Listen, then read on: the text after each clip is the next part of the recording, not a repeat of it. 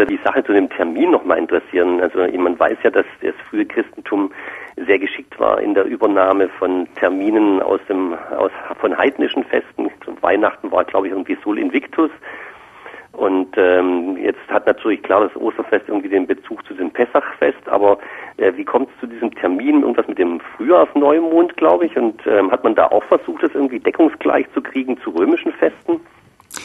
Mit der Deckungsgleichheit ist es an Ostern nicht ganz so klar wie an Weihnachten mit dem Fest des Sol Invictus. Zum Osterfest-Termin kam es folgendermaßen.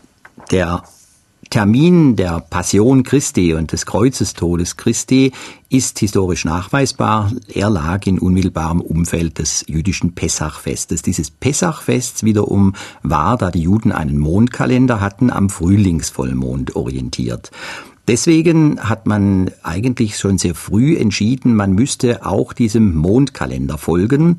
Allerdings ähm, gab es zunächst zwei Modelle. Das eine Modell, das im Mittelmeerraum im Osten erdacht wurde, war das, dass man das jüdische Pessachfest und das christliche Ostern einfach am selben Termin begehen sollte. Ostern also am Pessachtermin.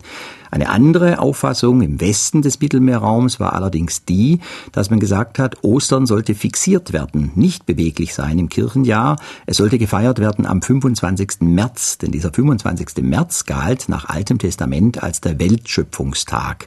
Und da sagt man, das würde dann passen mit der Auferstehung. Das ist ja sozusagen die Neuschöpfung der Welt.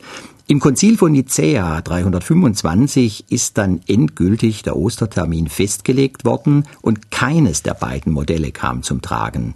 Man hat zum einen tatsächlich den Mondkalender respektiert und hat gesagt, Ostern soll sich am Mondkalender orientieren hat aber als Alleinstellungsmerkmal, so würde man heute sagen, nicht die Identität mit dem Pessachtermin hergestellt, sondern hat gesagt, Ostern im christlichen Bereich soll immer sein am Sonntag nach dem Frühlingsvollmond.